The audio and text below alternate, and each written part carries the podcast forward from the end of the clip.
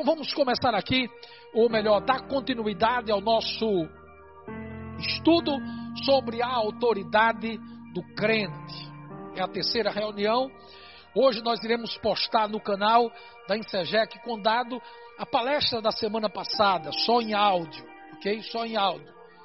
E vamos postar também a de hoje. Então você vai acompanhando as três palestras. Mas na primeira palestra, na introdução, nosso irmão Henrique, ele, muita autoridade, com muita propriedade, ele ensinou que, há 15 dias atrás, que é importante cada crente saber a sua autoridade em Jesus Cristo entender que a nossa autoridade reside na pessoa de Jesus Cristo em nós, mas precisamos fazer uso dessa autoridade. Sair de todo nível de acabrunhamento, todo nível de medo, todo nível de insegurança, eh, eh, todo nível de vitimização e nos posicionarmos como servos e servas do Senhor, blindados pelo sangue do Cordeiro. E não podemos fazer batalha espiritual sem ter o conhecimento, sem ter a compreensão da autoridade que nós temos. E hoje é, iremos ministrar sobre a autoridade contra as forças opositoras. Vamos é, entender que existem forças opositoras, forças espirituais, e você vai conhecer um pouco como enfrentar essas pressões espirituais. E eu tomo como base Lucas 10, versículo 19. Você pode acompanhar aí na tela o texto uh, do evangelista São Lucas, capítulo 10, versículo 19. Eis, eis aí, vos dei autoridade para pisardes serpentes e, escorpião, e escorpiões, e sobre todo o poder do inimigo, e nada absolutamente vos causará dano. Perceba no que está escrito aqui: Eu vos dei. Quem está dando essa autoridade é Jesus. Então, é, a nossa autoridade reside na presença de Jesus em nossas vidas.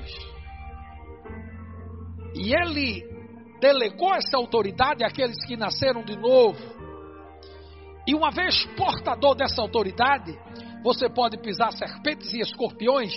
É uma linguagem aqui figurada para mostrar que todos os poderes de resistência das trevas que se levantem contra você, absolutamente nada vos causará dano.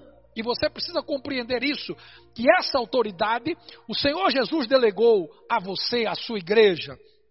Então, serpentes e escorpiões aqui representam espíritos malignos e toda sorte do exército do mal. E Jesus Cristo estava dizendo: Eu já venci todos os principados e potestades e delego para vocês esta autoridade que repousa em minha vida. E a vida de Jesus em nós faz com que tenhamos o exercício desta autoridade. Eu não gostaria de começar esse estudo falando a respeito do tinhoso. Tinhoso é o diabo, é Satanás, é Lúcifer. Mas uma das coisas que o diabo ele faz com que as pessoas se envolvam é na falácia, no engano de que ele não existe. Ora, se a pessoa descredita, não acredita que as forças do mal existem, vai facilitar a sua área de ação. Então, uma das estratégias do adversário é colocar na cabeça das pessoas que ele não existe, que isso é fruto é, da, de conceitos de pregadores. E isso é uma estratégia que tem dado certo, porque muitos estão aí fora não acreditando na existência do mal. Isso aí faz com que o mal penetre com toda a desenvoltura, sem nenhum tipo de resistência. O diabo, ele, ele age, ele destrói, ele veio debaixo de um tripé matar, roubar e destruir. E essa expressão diabo, na origem grega, quer dizer diabolos, que significa caluniador, aquele que divide, aquele que tenta. A expressão no hebraico Satanás significa adversário. Quando você lê o livro do Apocalipse, capítulo 12, versículo 4, diz que quando Satanás foi expulso, Lúcifer foi expulso do céu, ele arrastou um terço de anjos naquela grande rebelião que houve ali no céu, conduzida por Lúcifer. Então, há um texto em Isaías e um texto em Ezequiel que eu quero compartilhar com você aqui. Isaías 14, 12 ao versículo 14. Preste atenção rei da Babilônia, brilhante estrela da manhã, você caiu do céu. Você que dominava as nações foi derrubado no chão.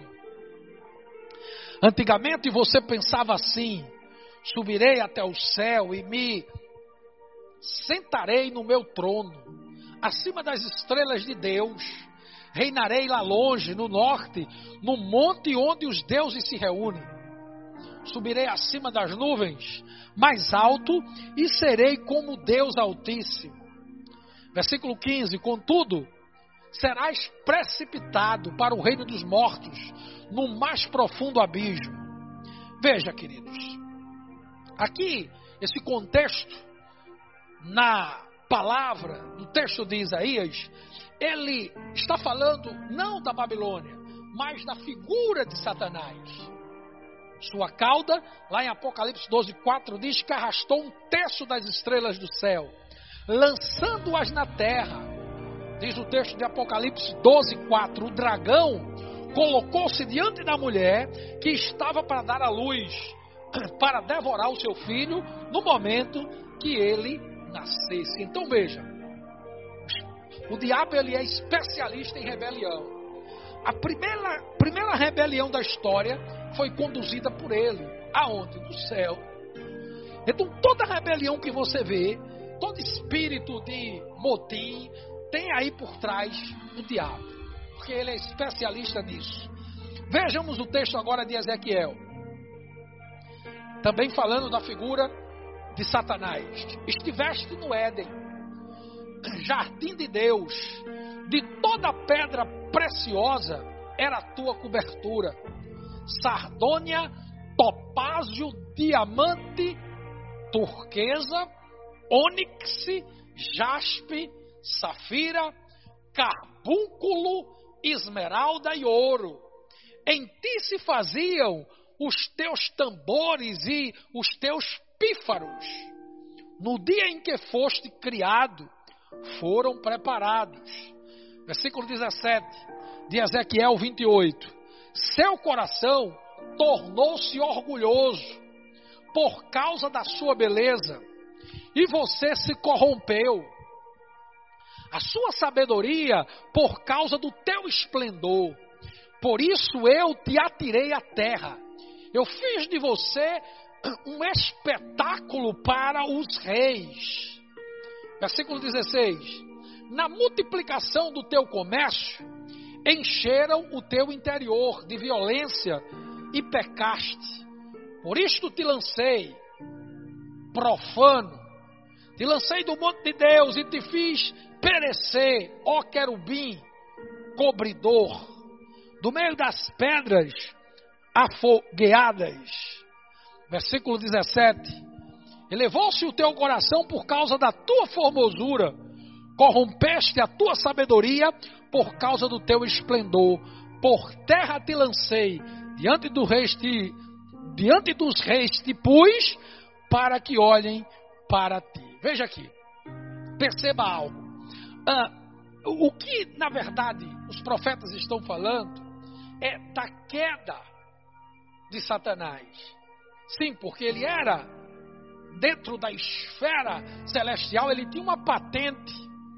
E ele se rebela e nessa rebelião tinha um propósito. Ele queria ser maior do que Deus. E o texto de Ezequiel deixa muito claro que ele sim vai desceu.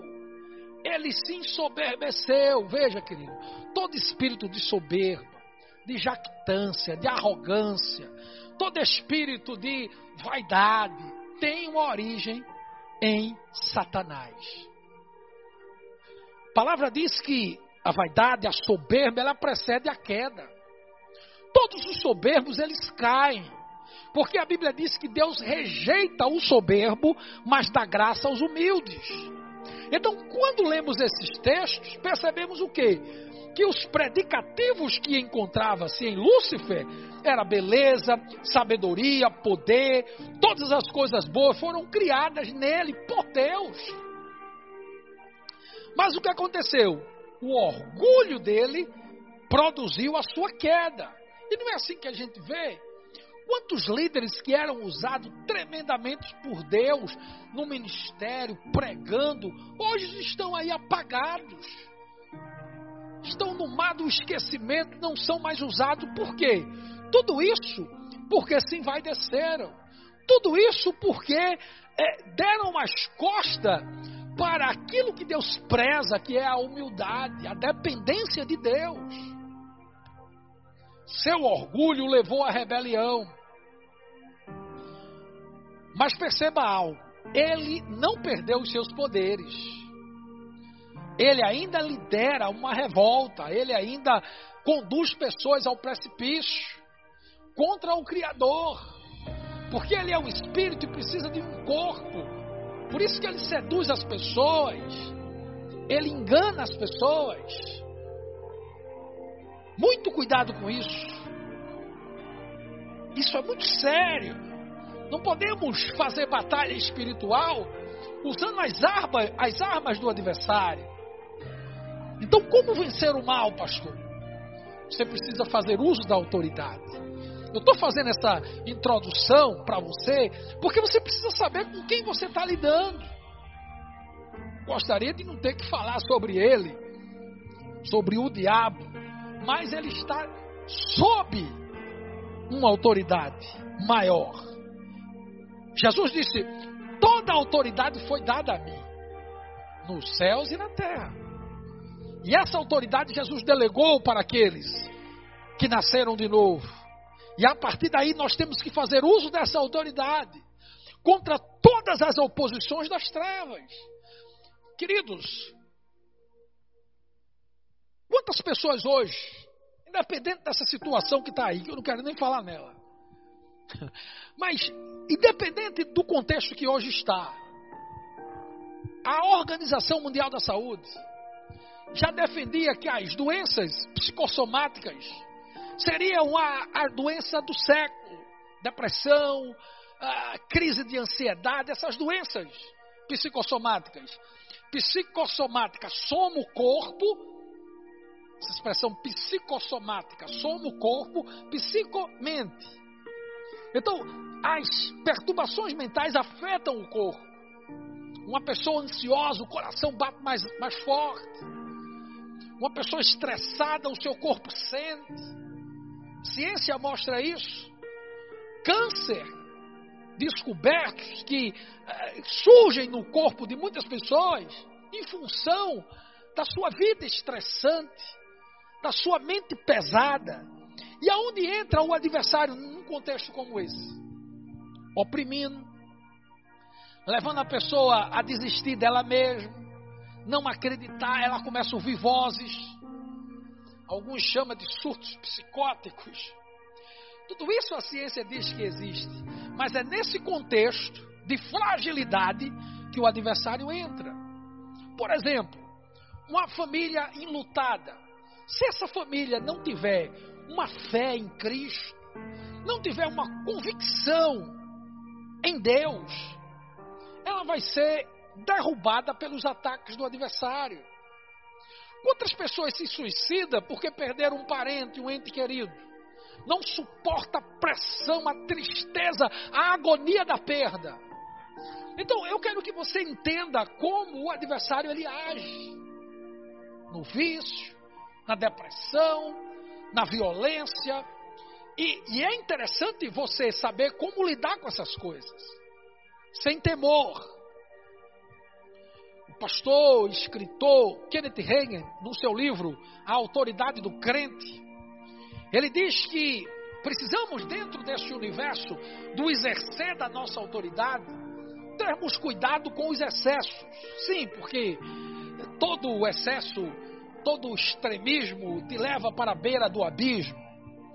e muitos estão caindo nas valas laterais do caminho na vala do excesso, do fanatismo, do orgulho, da vaidade, da rebelião e começa a ver o diabo em tudo, a porta bate, ele já começa a achar que o diabo entrou, enfim, começa a entrar numa paranoia. Não é isso que eu quero passar para você nesta noite. Eu quero lhe dizer que existe a força do mal, mas Deus ele é maior. E na pessoa do Senhor Jesus Cristo, todos os demônios têm que ser subjugados. E eu vou lhe provar na Bíblia isso. E para sermos eficientes no uso dessa autoridade contra as forças das trevas, em primeiro lugar, você precisa saber com quem está lutando. Eu mostrei a origem, eu mostrei o que ele era e o porquê dele ter se tornado essa figura representante do mal, a sua criação, e precisamos saber como enfrentar e com quem estamos lutando. Certa feita, o apóstolo Paulo escreveu uma carta a uma igreja na cidade de Éfeso, centro comercial tremendo naquela época, uma cidade estruturada, estratégica para o Império Romano. Éfeso tinha muitas construção, construções de estradas, era uma cidade avançada para os padrões daquela época. Éfeso, Éfeso hoje seria a Turquia. E ali surgiu uma igreja. O conceito e o contexto da cidade de Éfeso naquela época existia muita feitiçaria, muita bruxaria. E o apóstolo Paulo enfrentou muitas oposições naquela cidade. E passou ali em torno de três anos pregando a palavra. E ele escreveu uma carta para aquela igreja. E ele disse: A nossa luta, isso aqui é na versão NVI, nova versão internacional. Perceba, eu, gost, eu gostei dessa versão aqui. Pois a nossa luta não é contra pessoas, mas contra os poderes e autoridades, contra os dominadores desse mundo de trevas contra as forças espirituais nas regiões celestes. Numa região que você não consegue ver com os olhos naturais. Existe uma batalha agora. Na sua mente. Você está debaixo de tristeza.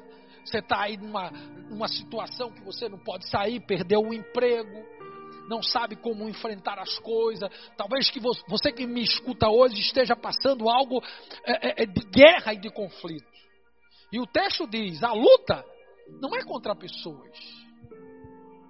E aí é onde muitos perdem a batalha, sabe por quê?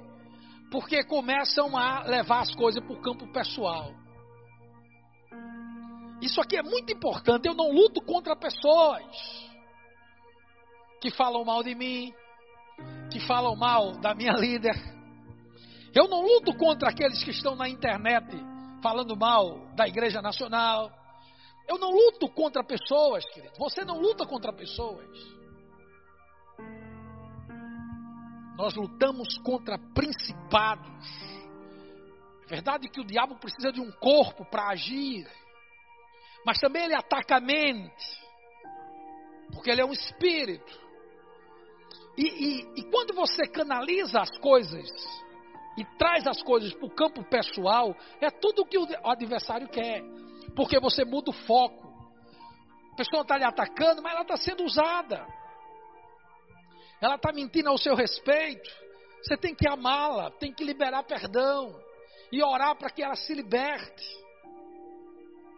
Ela está perturbada. Ela não sabe o que diz. Veja, poderes e autoridades contra os dominadores desse mundo de trevas. Então, não se desvencilhe do foco. E a luta contra esses principados, eu preciso entender com quem eu estou lutando e usar as armas corretas. Você está compreendendo? Veja o que Pedro, o apóstolo São Pedro, falou na sua primeira carta, no capítulo 5, versículo 8. Ele disse: sede sóbrios. Ou seja, Tenha lucidez. Sobriedade fala de lucidez. Seja lúcido. Compreenda. Seja sóbrio e vigilante. O diabo, o vosso adversário, ele anda em derredor como um leão que ruge, procurando alguém para devorar. Então, quem é o nosso adversário? É aquela pessoa que está se rebelando contra nós? É aquela pessoa que está lhe acusando? É aquela pessoa que está lhe ameaçando? É aquele supervisor que enche a sua paciência todos os dias, mesmo você trabalhando home office, em casa, e ele fica lá impertinentemente. Calma, filho, por trás disso tem uma força espiritual para você perder a sua paciência, para você pedir demissão, não estou aguentando mais. É isso que você precisa entender. Sua luta não é contra pessoas. O nosso adversário está aqui, o texto diz. Eu não vou entrar em embate com pessoas que nos atacam, pessoas que estão aí nos caluniando. Não, não, eu oro por eles.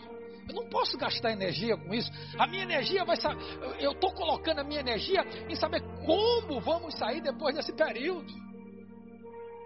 Eu me reunia hoje com a liderança, com algumas lideranças, e dizia para eles: olha, é, é, hoje, início da tarde, como a gente vai sair disso? Precisamos estar focados em Deus. E aí, a, a, lançando estratégia, falando sobre estratégia. É isso que eu tenho que gastar energia, investir tempo nisso, não em discussões tolas. Se é com água ou muita água, se usa brinco ou se não usa, se é com barba ou sem barba, se é com paletó ou sem paletó. Cada um anda na luz que Deus dá, filho. Não posso entrar nesses embates. Eu tenho que respeitar a diversidade de opinião. Eu tenho que aprender a lidar com o contraditório. Isso é bom. Então eu não posso gastar energia com isso, estar tá brigando com pessoas. Não, a minha luta, o meu adversário, São Pedro disse, é contra o diabo. E o que, que esse adversário faz? Ele anda como um leão, é um falso leão. Porque o leão só existe um, o leão da tribo de Judá, aquele que veio como um cordeiro, aleluia, mas ressuscitou como um leão. O único que foi achado digno de abrir o livro e desatar os sete selos é Jesus Cristo de Nazaré. Ele é o leão da tribo de Judá. Mas o diabo é o falso leão. E ele anda ao derredor, procurando o quê? Alguém para tragar. O diabo só ataca quando se dá legalidade a ele. Por que tem tantas pessoas presas com espírito de prostituição? A mente só, só pensa prostituição. É um adúltero quanto mais. Tem um histórico de quedas de adultérios absurdo. Sabe por quê? Muitas vezes é porque a mente só se expõe a pornografia. E aí o diabo se aproveita, porque é uma brecha dada, e aí ele entra e leva a pessoa a, a andar por um caminho perigoso, de ruína. Então veja, Satanás não nos obriga a nada. Ele bota o banquete lá de iguarias do inferno, seduz e as pessoas emburacam. Por isso, qualquer pensamento que vier na sua mente, diferente da palavra, meu irmão, repreenda em o nome de Jesus. E é esse o segundo aspecto dentro dessa compreensão da nossa autoridade. Primeiro, eu tenho que saber com quem eu estou lutando.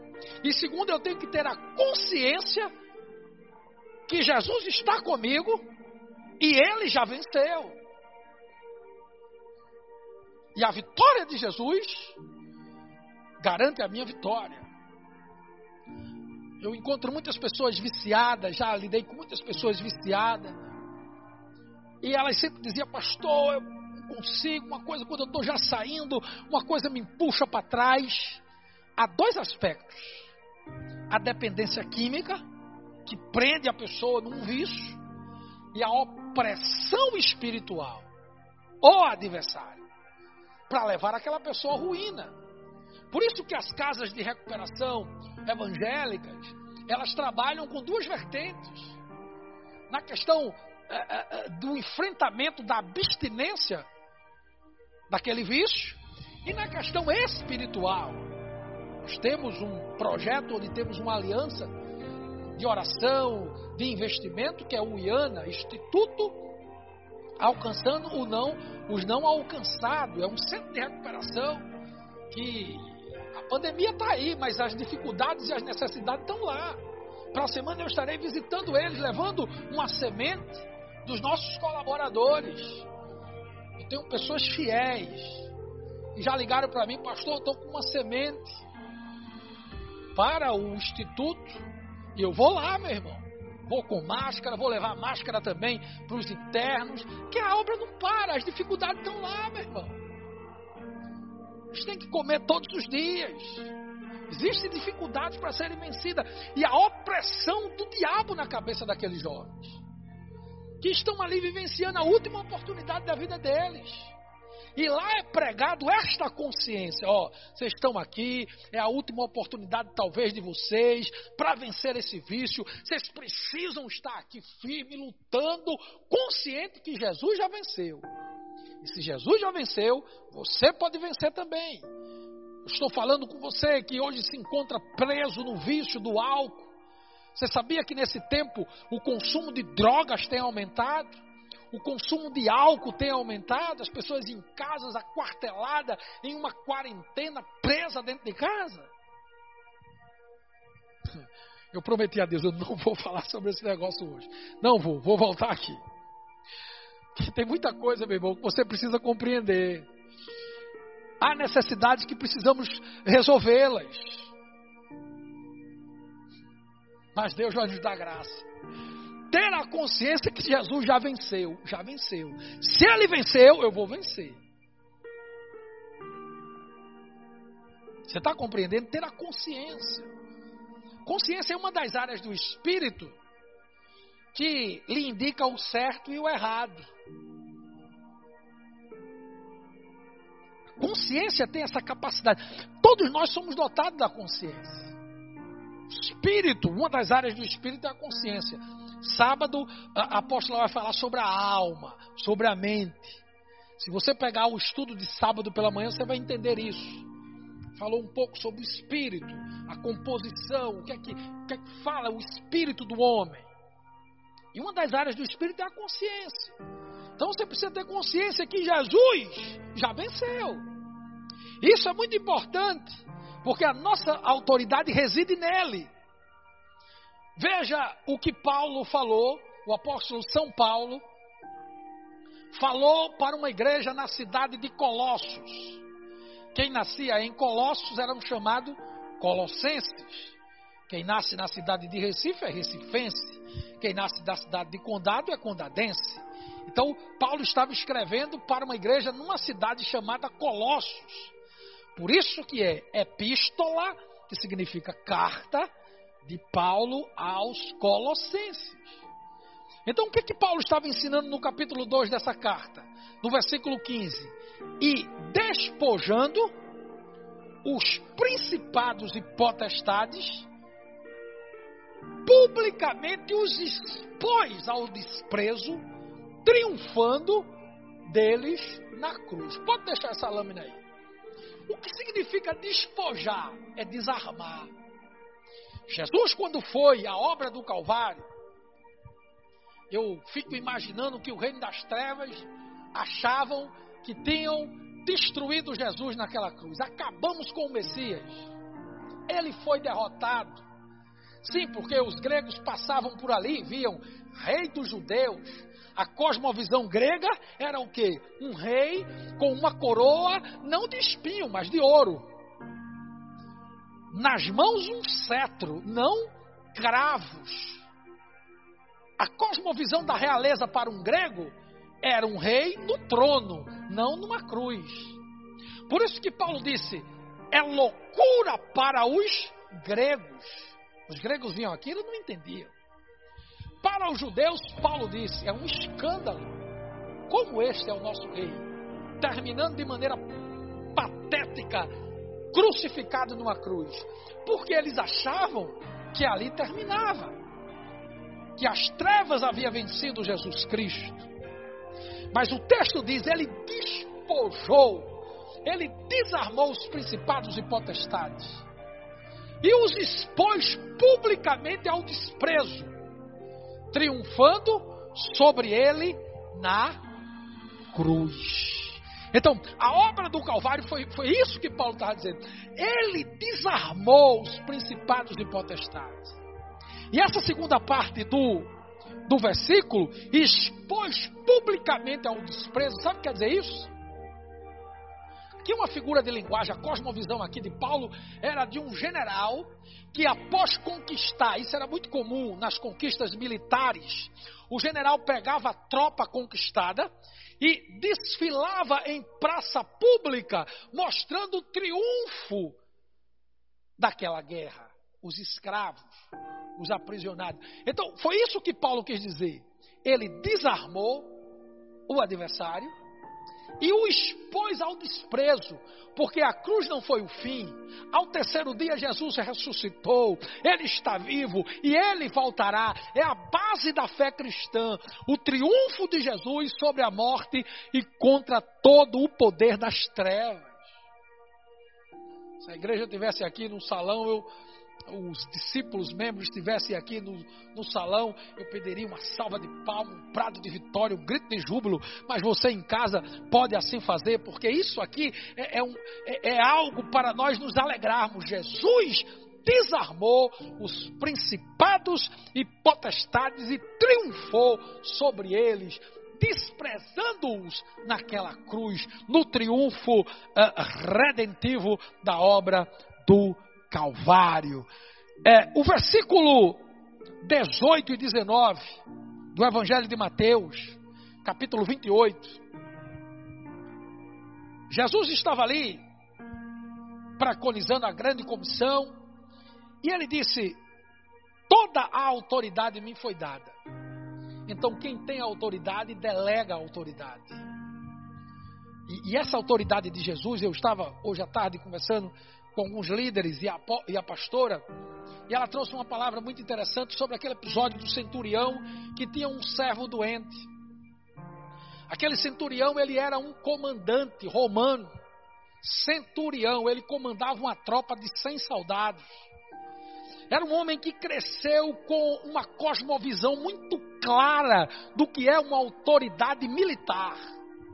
Ele tinha um conceito firme de hierarquia. Isso os militares eles se destacam por, por essa nobreza da hierarquia. Uma missão para um militar, meu irmão, ele vai até as últimas consequências, mas ele vai cumprir a missão. Isso eu admiro muito na figura do militar.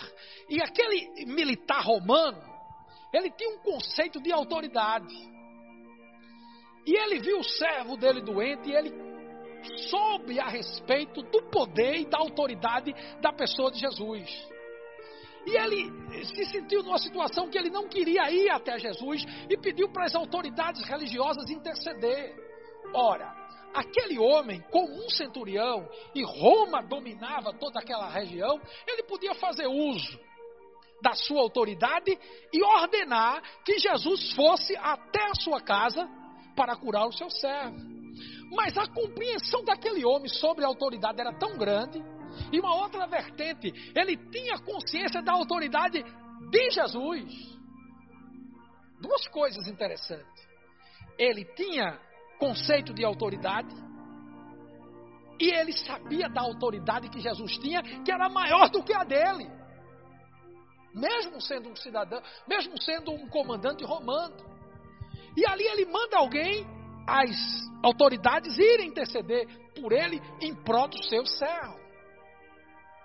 E quando ele entabula uma conversa com Jesus, ele diz: Olha, eu também sou um homem que estou debaixo de autoridade. E eu tenho autoridade sobre outros. E, e ele olha para Jesus e diz: Eu sei que tu tens autoridade. E basta uma palavra e o meu servo será curado. Não precisa que tu vá lá em minha casa. Ele reconhece a sua pequenez, ele reconhece a sua fragilidade como homem, e, mas ele reconhece o que? Esta autoridade que Jesus está verbalizando aqui em Mateus 28. Jesus ficou impressionado, né? Tamanha fé, com tamanha eh, tenacidade de posicionamento. Então, quando Jesus está aqui falando para os seus, ele estava falando sobre uma autoridade que um centurião romano já havia reconhecido. Então Jesus disse: Toda autoridade me foi dada nos céus e na terra. Eu venci a morte, eu ressuscitei. Então veja, eu preciso entender que nessa batalha eu faço uso de uma autoridade que Jesus delegou para mim. A minha autoridade consiste em Jesus na minha vida. Não tem nada a ver comigo. Tem a ver com Ele. Então, eu, eu tenho uma autoridade compartilho com a minha igreja. Foi isso que Jesus quis dizer. As oposições, as resistências malignas cairão ou já caíram por terra. Você precisa se posicionar. E se você puder, repita essa oração comigo. Em nome de Jesus, eu desfaço todo o poder das trevas sobre a minha família, em o um nome de Jesus. Esta é uma oração onde você fez, incorporando a autoridade do nome de Jesus e liberando uma libertação sobre a sua família. Isso é posicionamento. Posicionamento. Muitos estão hoje levando chicotadas do adversário e caindo em suas teias e estão presos.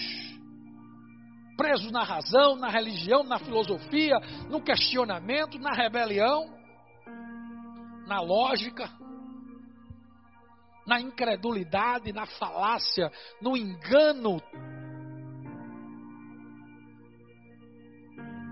Por conta dessa prisão da sua mente.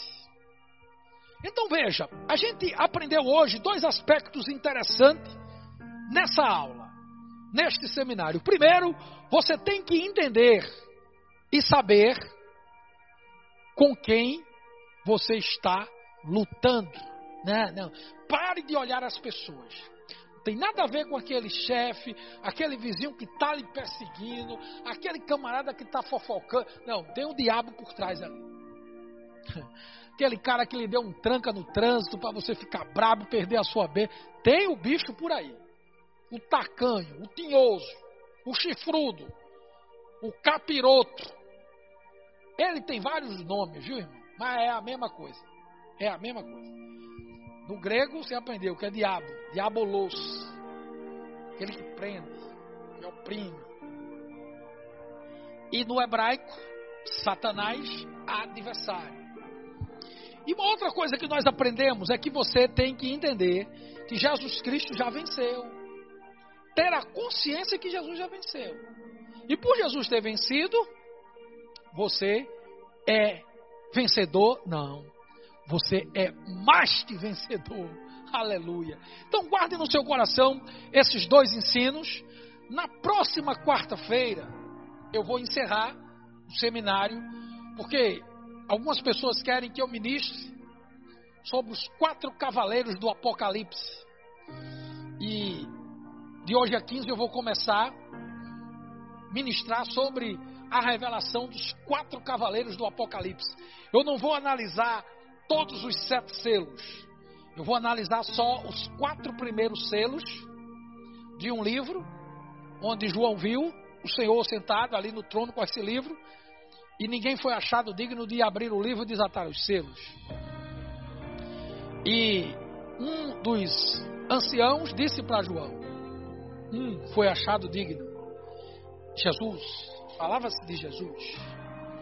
E quando Jesus começou a abrir os desatar os selos, os quatro primeiros selos fala da vinda de quatro cavaleiros, os chamados cavaleiros do Apocalipse. E eu vou ministrar de hoje a 15 sobre os quatro cavaleiros. Cada quarta-feira eu ministro sobre um. Mas, quarta-feira que vem, eu vou analisar esses dois pontos: a fé no exercício da autoridade e como ser exitoso na guerra contra o diabo. Então, eu vou ministrar para você esses dois pontos quarta-feira. E de hoje a 15, iremos estudar não o livro do Apocalipse. Eu vou analisar as correntes teológicas, pelo menos quatro principais correntes teológicas do livro do Apocalipse, apresentar para você e trazer a figura uh, dos quatro cavaleiros, cada quarta um cavaleiro do Apocalipse. Você vai se surpreender, né? Estamos vendo aí doenças, pandemias, vespa gigante, tudo isso aí são sinais. E você vai se surpreender o que traz cada cavaleiro desse. Alguns acreditam que esses cavaleiros ainda virão, outros defendem que esses cavaleiros já estão atuando. Alguns creem que é literal, é um cavaleiro daquele jeito, cavalo amarelo, branco, preto, enfim, daquele jeitinho. Outros creem que é uma figura espiritual já agindo. E aí são teses teológicas, são vertentes teológicas. Eu não vou trazer nenhum debate teológico sobre a visão. Eu vou apresentar o que cada visão defende. Você fica aí com a compreensão que o Espírito lhe revelar. Amém? Então, eh, eh, tudo que você está vendo aí são sinais. Sinais. Porém, que está para vir, meu filho, não é para se comparar. Então, fica com Deus. Eu quero é, deixar aqui o, a conta da igreja, se você quiser fazer uma semeadura. Se o Espírito tocar no seu coração, sabe, irmão? Eu, eu não faço apelos dramáticos, financeiros, porque eu sei que, que a obra não é minha. E o dono da obra é ele que mantém. Então eu eu sou muito honesto com você e comigo mesmo e com a minha consciência. Eu eu não discordo daqueles pregadores que pregam uma hora e depois pedem oferta. Então cada um anda na luz que Deus dá, né? Eu gosto de fazer assim, vamos cantar um louvor enquanto o povo traz a oferta. E até hoje Deus tem mantido este ministério, né? Estava orando essa semana e Deus trazia um descanso no meu coração quanto à manutenção da obra dele. Então, o dono da obra é que mantém a obra. Eu só faço orar. Amanhã vou estar indo para o monte, tirar seis horas de oração, volto para casa, marchando dando glória. Sexta-feira, volto de novo para o monte, para 12 horas de oração, e aí os céus se abrem, filho. É assim que eu faço. Eu oro e Deus derrama a bênção. Então, conta tudo que está aí, eu só faço orar. Me agarro com a bandeira do Brasil, choro com ela, me agarro com a bandeira de Pernambuco, choro por ela, intercedo pela sua vida, faço a oração de Jabes, os quatro pilares da oração de Jabes. Marcho uma hora, fico caminhando no monte uma hora, depois me sento para ler a palavra, para ouvir Deus. É assim que é a minha agenda de 6 horas, de 12 horas de oração. Sexta-feira eu vou estar com um reforço abençoado comigo. Então, achando dando glória, meu filho, viu? Fica com Deus. Deus está contigo. Eu te amo em Jesus, na pessoa do Senhor Jesus Cristo. Estou com muita saudade eh, dos irmãos. Isso tem trazido uma profunda, um profundo conflito no meu interior. Mas por outro lado, Deus tem dito: Filho, tem paciência, que tudo isso vai passar. E tem uma pesquisa que saiu hoje, viu? Perguntaram no final da pandemia qual é o lugar que você quer ir: shopping, é, praia. E deram uma lista lá de algumas coisas. Sabe qual foi o lugar que o povo vai querer ir? Depois de, de liberar esse processo todo? Para os templos. Então, meu irmão, esse lugar aqui vai ficar pequeno para a primeira celebração que nós teremos pós fase de pandemia, de quarentena. Pós templos ficarão pequenos. Temos que colocar telões lá fora, porque você não sabe, mas muitas pessoas têm se convertido. Quantas pessoas que ouviram essa palavra agora já se decidiram para Jesus? Quantas pessoas têm mandado zap, têm mandado mensagem, pastor, eu quero voltar, pastor, eu quero aceitar. Quantas pessoas estão. Eu vi um testemunho hoje de uma líder de célula que me dizia, pastor, pessoas que nem iam para a célula fisicamente, mas nas reuniões das plataformas, eh, nas reuniões de célula, estão lá e estão ah, aceitando Jesus, voltando, enfim, está tendo um processo de tratamento? Está mas que o espírito não está preso. E nem os céus estão fechados, estão fechados. Os céus estão abertos. E quem está dando lugar, meu filho, está sendo usado. Está sendo usado. Então, é nesse contexto que a gente está aqui, marchando e dando glória, porque a ordem é para marchar e não para recuar. Receba a bênção sacerdotal. Que o Senhor nos abençoe e nos guarde. E Yahvé faça resplandecer o seu rosto sobre nós e tenha misericórdia de nós. Sobre nós o Senhor levante o seu rosto e nos dê shalom. Fica com Deus e vai marchando e dando glória.